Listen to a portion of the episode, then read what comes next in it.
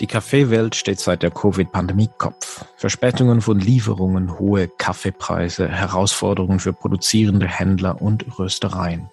Als KaffeemacherInnen wollen wir Kaffee besser verstehen und immer wieder neu erlernen. Wir führen eine Kaffeeschule in Basel, betreiben eine Rösterei, machen Gastronomie und führen eine Kaffeefarm in Nicaragua. Und so stellt uns Kaffee also immer wieder neue Fragen, die wir versuchen zu beantworten. In dieser Sonderedition unseres Podcasts rede ich mit Menschen, welche die momentane Situation analysieren, Fragen klären und wichtige neue Fragen stellen. Kaffeewelt, Quo Vadis? Das ist Coffea Economica und ich bin Philipp Schallberger. Herzlich willkommen. Heute rede ich mit Kleber Cruz. Kleber ist Rohkaffee-Einkäufer für die GEPA und zwar für den lateinamerikanischen Raum. Kleber selbst kommt aus Peru und ist bestens vertraut mit der Region in Zentral- und Südamerika und gleichzeitig aber auch, wie Genossenschaften eigentlich funktionieren. Und das ist ja eines der vielen Steckenpferde der GEPA. Kleber, du hast mir vorhin in einem kurzen Gespräch gesagt, dass tiefe Preise für Kaffeeproduzierende nicht gut sind, aber auch zu hohe Preise, die stellen uns allen eben auch neue Herausforderungen. Mhm. Warum genau? Ähm, zum Beispiel, wenn die Kaffeepreise an der Börse bei 100 oder 120 ja auch liegen, bedeutet das ein Problem für den Kaffee, für den Kaffeebauer, aber auch für die Kaffeegenossenschaft. Ja, man muss sich ja mal vorstellen, dass zum Beispiel in Mittelamerika, aber auch in Südamerika, in Peru und Kolumbien, ein Kaffeebauer bei einer vernünftigen, ja auch Produktivität ungefähr 170 bis 180 US-Dollar pro 100 amerikanischen Pfund braucht.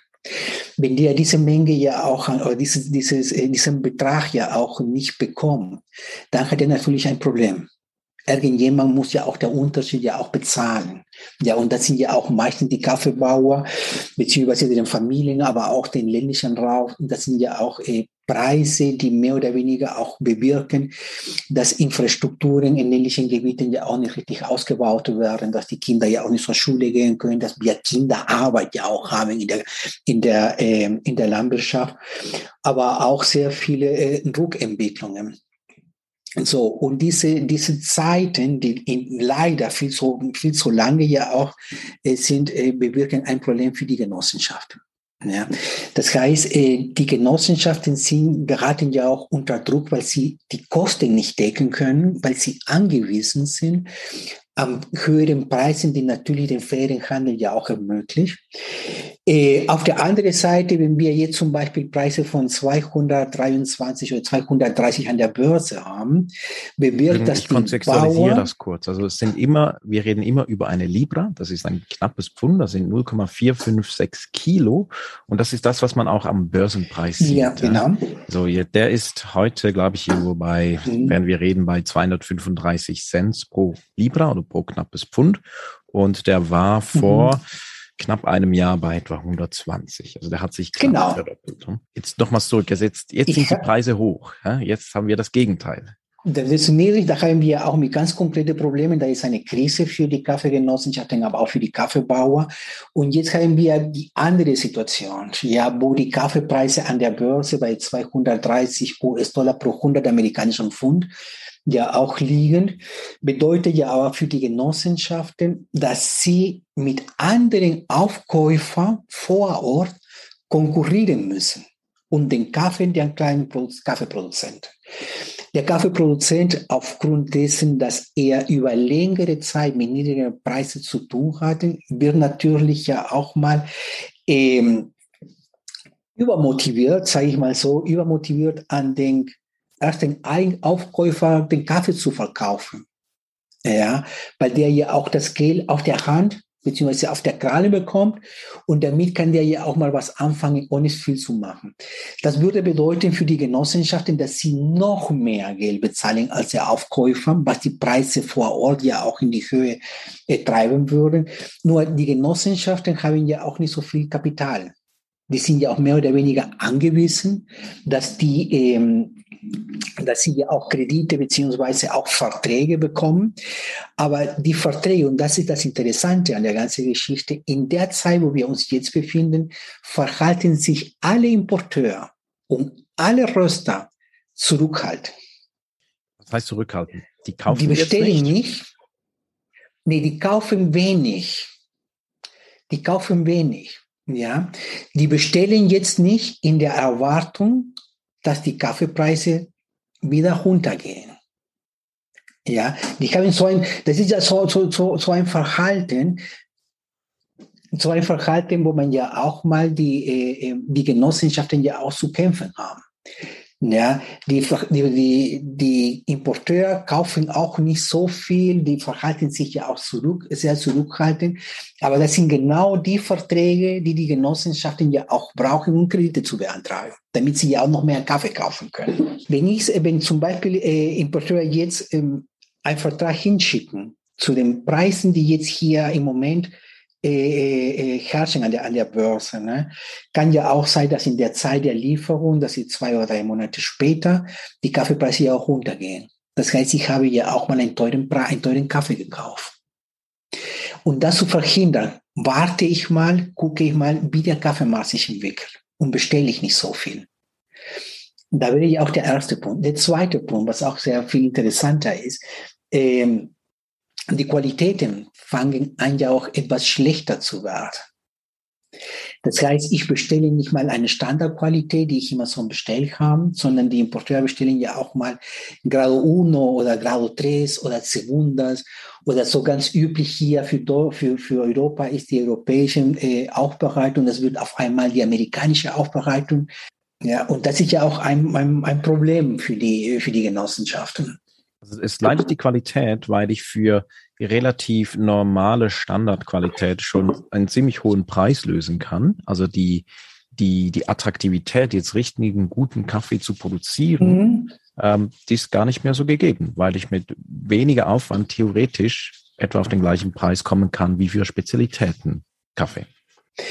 Äh, das wird ja auch auf meine Sicht, und da habe ich auch mit einigen Genossenschaften ja auch mal gesprochen, äh, dass, die, dass der Segment der Kaffeespezialitäten, ja, für die ist die Preisentwicklung ein richtiges Problem. Und nicht, weil die, ähm, weil die auch die Qualitäten nicht da sind, sondern der Anreiz für den Bauer, Spezialitätenkaffees anzubieten, besteht in der Differenz von der Börsenpreis und dem Preis von den Spezialitätenkaffees. Wenn der Börsenpreis ja auch höher ist und nah an der, an der, an der Limit von den Spezialitäten Kaffee ja auch kommt, dann wird diesen Anreiz für den Bauer immer geringer.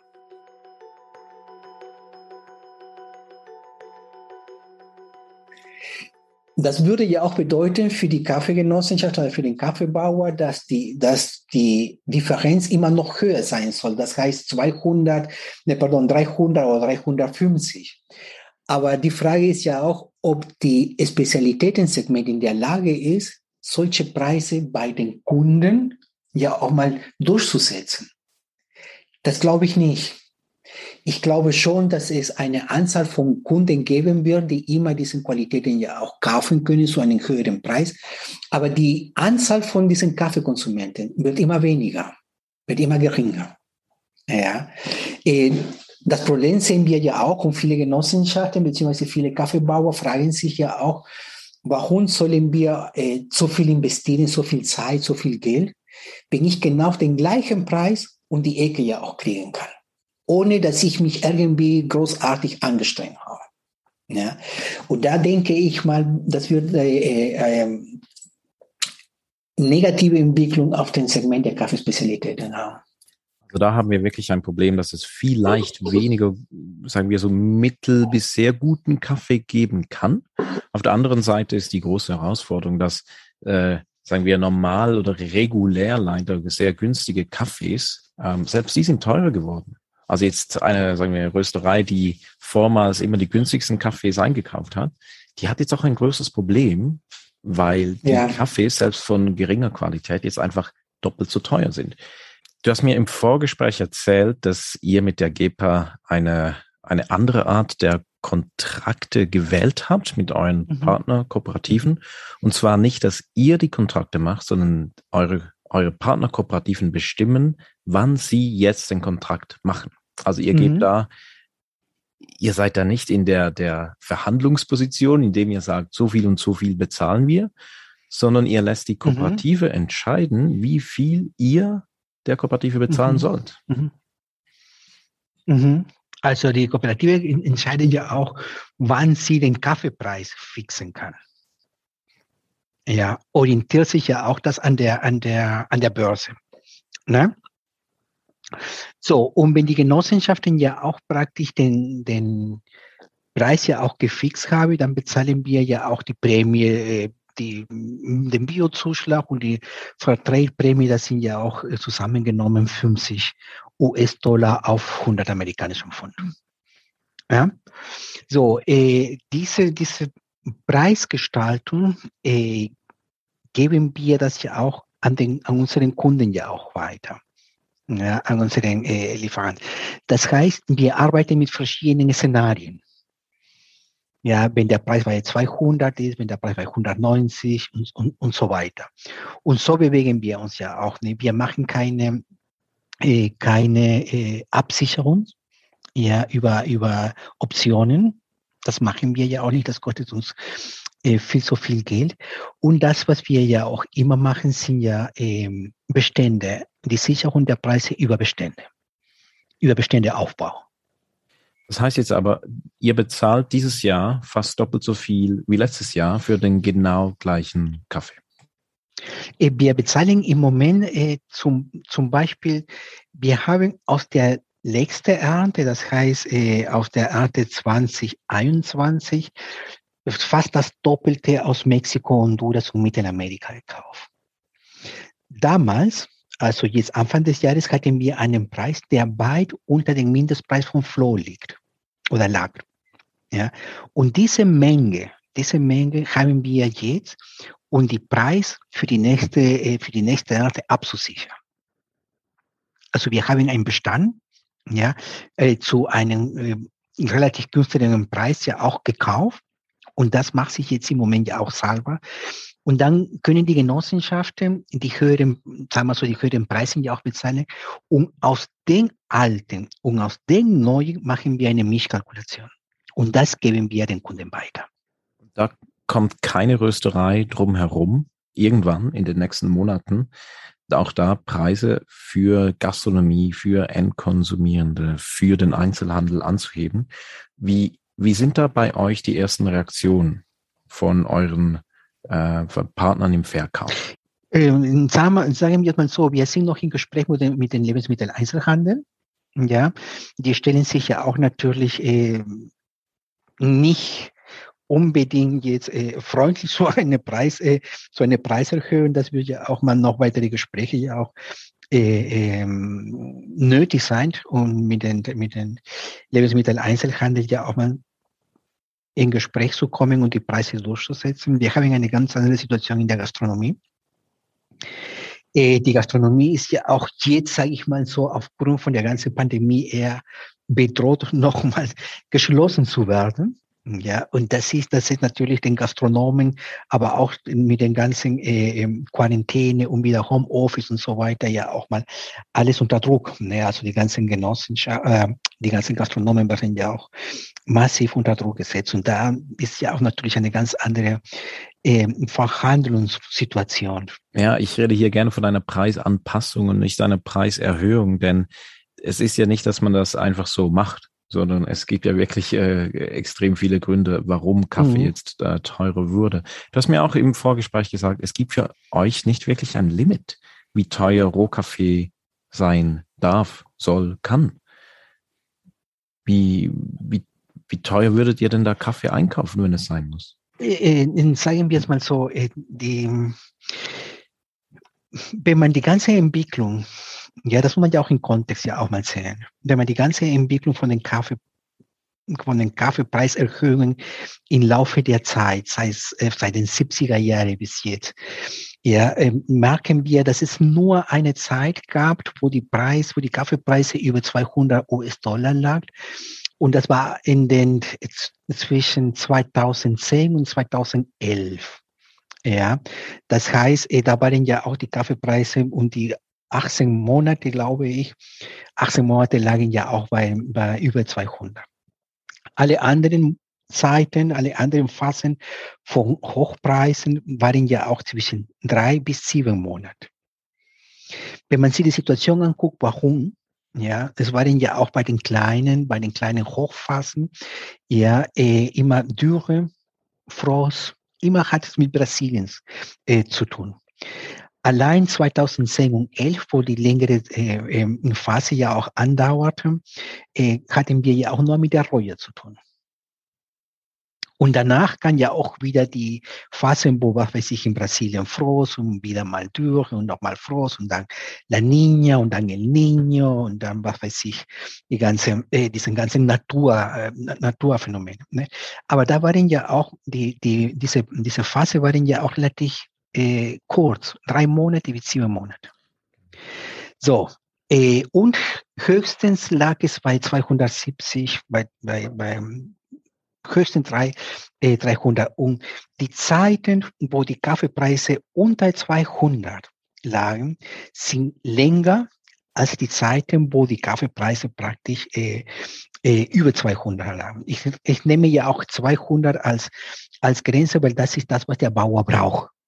Sagen wir so, um gut ja auch mal äh, äh, beschaffen zu können. So, wenn man diese Zeit nimmt und wenn man mal bedenkt, was im Moment los ist auf der Welt, äh, die Pandemie, Covid, nehme ich das ja auch ein bisschen äh, zur Seite, weil ähm, im letzten Jahr gab es hier in der Bundesrepublik eine Absatzsteigerung oder ein Mehrkonsum von drei Prozent, trotz Pandemie. Das heißt, äh, die, der, der, die Konsumgewohnheiten haben sich verschoben. Weg vom Außerhausbereich, weg vom Büro, weg von der Gastronomie hin zu mehr äh, Homeoffice, mehr Konsum zu Hause. Und da profitieren natürlich die Lebensmitteleinzelhändler. Denn der Kaffee, der zu Hause konsumiert wird, wird ja auch meistens da gekauft. Ja? Das heißt, ich rechne jetzt nicht damit, dass die, dass die Nachfrage ja auch nachlässt. So, und dann, wenn man solche, solche, solche Faktoren ja auch mal berücksichtigt, das ist meine, meine Prognose, dass wir ja auch eine Phase, dass die nächsten Monate, die jetzt kommen, Januar, Februar, März, sogar ein, ein bisschen ja auch April ganz schon äh, heiß werden wird. Wir werden einen heißen Winter haben, in, in, äh, was, was Kaffeepreise angeht, aber nachher geht es ja auch wieder runter.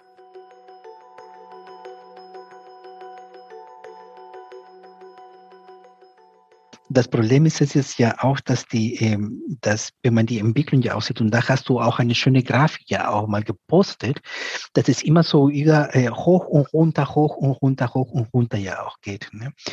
Ähm, einiges muss, müssen wir ja auch mal klarstellen, dass zwar ähm, logisch, dass nach einer längeren Zeit von niedrigeren Preisen, dass die nächste Stufe ist die längere Zeit von, oder eine Zeit von höheren Preisen.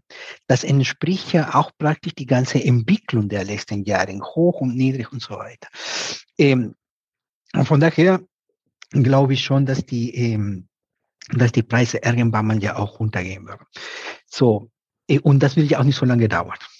Ja, das, äh, auf der anderen Seite, und das ist ja auch mal ganz wichtig, mal zu denken oder zu glauben, dass ein Kaffeebauer oder eine Kaffeegenossenschaft oder jemand, ein Kaffeeanbauer Kaffeeaufpflanzer mit niedrigeren Preisen einen Produktionszweig über längere Zeit aufrechterhalten kann, das ist eine Illusion.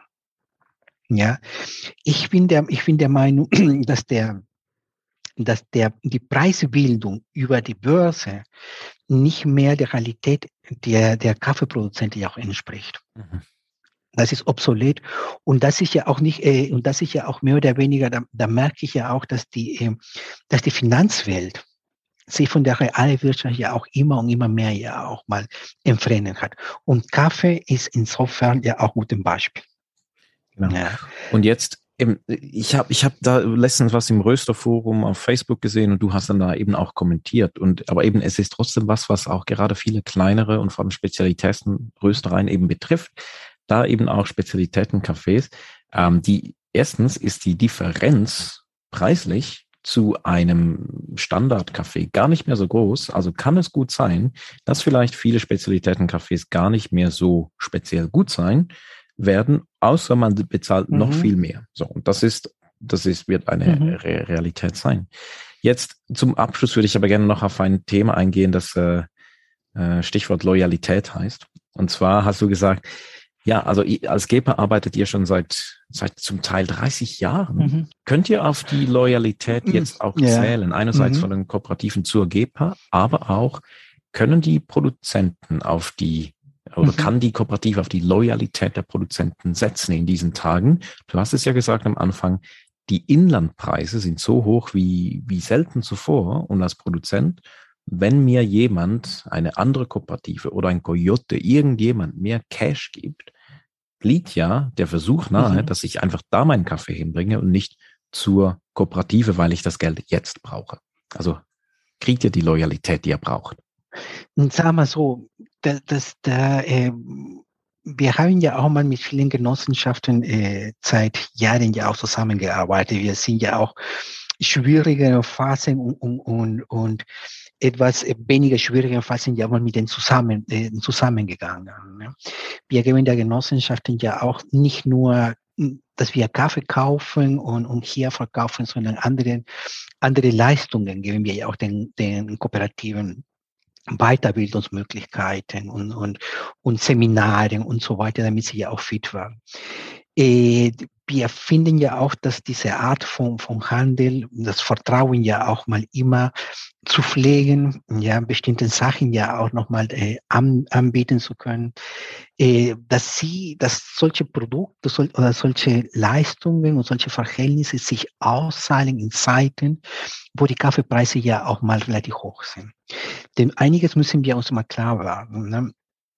Der Fairhandel funktioniert nur dann, wenn die Kaffeepreise im Keller sind. Ja. Jetzt, dass wir ja auch relativ höhere Preise haben, spielt der Vertrag an sich ja auch keine Rolle.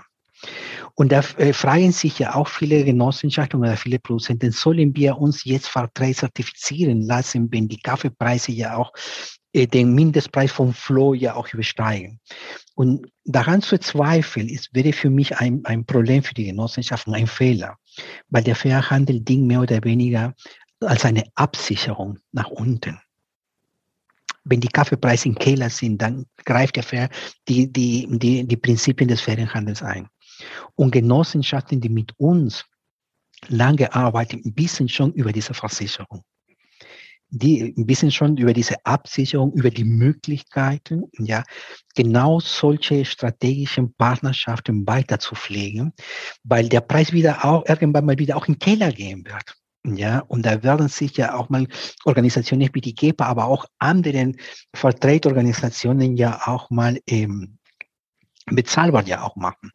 Insofern ist die Loyalität nicht eine Sache, die ich heute auf, auf von heute auf morgen ja auch aufbauen, sondern ist eine Sache, die ja auch über Jahre, ja, über Jahre praktisch ja auch mehr oder weniger äh, aufgebaut wurde, aber auch gepflegt wurde.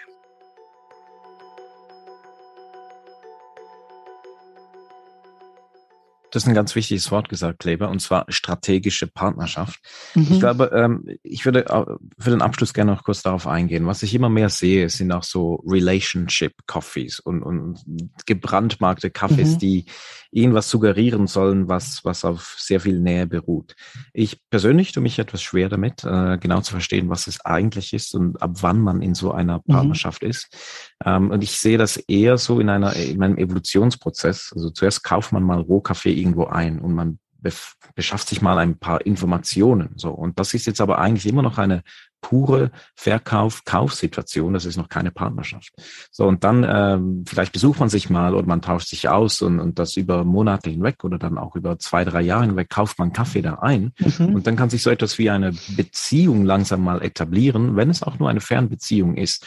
Und mhm. Partnerschaft ähm, mhm. ist für mich eigentlich so die, das dritte Level dann ähm, dann. Und strategische Partnerschaft, glaube ich, ist wirklich so der, der Schlüssel zu dem, dass es auch bei euch eben so funktioniert. Und ich glaube, mhm. da können sich mhm. gerade auch jüngere Röstereien und kleinere Röstereien, mhm. ähm, die mhm. daran arbeiten, wirklich, ähm, ich glaube, erstens eine Scheibe abschneiden und zweitens aber auch sich da motiviert sehen, also wirklich auf fixe Produzenten zu setzen und da langfristig zusammenzuarbeiten, denn das, das von dem profitiert mhm du und profitiert ihr jetzt ja auch, weil ihr schon lange da seid. Und vor allem macht es bei uns auch mhm. mehr Spaß, dann zusammen mit, ich sage es jetzt, mit, mit Partnern dann eben äh, Projekte zu entwickeln. Wir sind noch nicht mit allen. Äh, ich sehe einige, da wo wir Kaffee kaufen, immer noch, sagen wir, im Verkauf-Kauf-Modus, so, weil da mhm. noch, äh, wir haben noch keine weiteren Schritte gemacht oder sie auch nicht.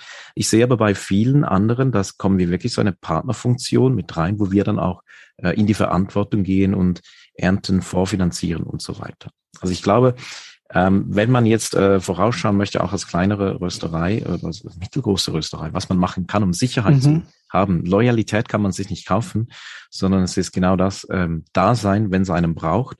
Und du hast mir gesagt, ihr habt bei Corona doppelt so viel Menge gekauft als sonst.